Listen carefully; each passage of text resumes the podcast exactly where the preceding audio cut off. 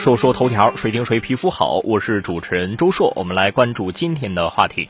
浙江某景区因为二十四孝雕像女子母乳喂婆婆引发争议。在浙江湖州营盘山景区，因为女子给婆婆喂母乳的雕塑引发了网友热议。景区负责人表示呢，这些雕塑讲的是古代二十四孝。给婆婆喂母乳的雕塑是二十四孝当中的一孝，是老祖宗一辈一辈传承下来的。现在的年轻人可能不理解，不是年轻人不理解，我觉得但凡接受过新中国教育的，对这种宣扬愚孝、物化女性的封建迷信思想、落后糟粕思想都不怎么能理解。说说二十四孝，当代社会需要孝顺吗？我觉得孝是需要的，顺就没啥必要了。因为尊老爱幼是我们中华民族的传统美德，孝敬父母是应该的。从法律角度来讲，也应该尽到赡养义务，不光是经济上的供养，还有精神上的慰藉。法律和公序良俗也给了传统文化以支持。但是单独谈论二十四孝这个东西，我们就会发现它是有时代背景和政治宣传目的的。在二十四孝的故事当中，一系列的故事登场频率最高的是哪个朝代呢？是晋代，就是承袭三国时期的那个西晋东晋，一百来年的时间，居然选出了五个故事之多，而且这些故事给人感觉明显就不太正常，什么枯竹生笋、卧冰求鲤等等，为啥呢？高中大家都背过李密写的一篇文章，就晋代的哈，说夫为圣朝，以孝治天下，为啥呢？封建社会统治阶级一般都会宣扬两个概念，一个是忠忠诚，一个是孝孝顺，这都是统治的思想基础。为什么晋代唯以孝治天下呢？他不宣扬忠诚，因为他不敢。晋代的天下是篡位曹魏啊，他跟曹魏代替汉代还不一样。晋代鼻祖司马懿一家子本身在曹魏是位极人臣了，而且颇受皇帝信赖。就在这种情况下，他篡了位了。你说，在这个背景之下，他还怎么敢宣扬忠诚呢？不是打自己脸吗？而近代又喜欢什么呢？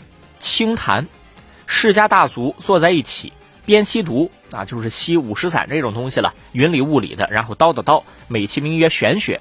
在这种背景下，就是出生就做公益，八岁去支教，九岁援非洲，十一二岁就下基层扶贫去了。你怎么吹，谁管得着呢？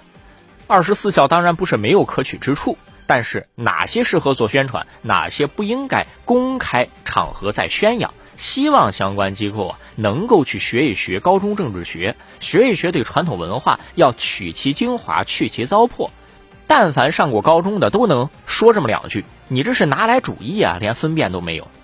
二十四孝是在某些特殊时代产生的特殊现象，其中内涵当然是有积极的一面，但在更多时候，他们代表的是封闭小圈子掌控社会财富和权力的一个后果。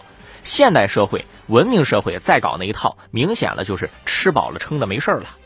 另外，我们要说，为什么现在很多景区呀，都喜欢搞一些奇奇怪怪的文化广场和建筑呢？像是曾经我去过一些景区，明明是一个三 A 四 A，结果很突兀的搞了么一个小广场，弄一堆什么十二生肖雕塑文化呀，还有这种什么二十四孝雕塑文化呀，都是现代雕塑，而且雕刻的也没啥美感，为什么要弄呢？这就是跟机械化的景区评级有关了。评选 A 级景区，得有什么硬件达标的标准啊？就是一根尺子去测量，硬件符合标准是门槛。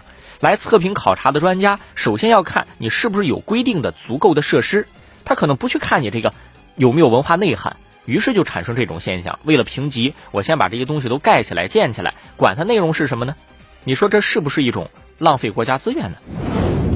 下个事儿，四月十四号，湖南邵阳新宁县第二中学拍卖了一个一百平米小卖部的三年租赁经营权。根据介绍，这个学校的学生有三千多人，校内呢仅仅有这么一个小卖部。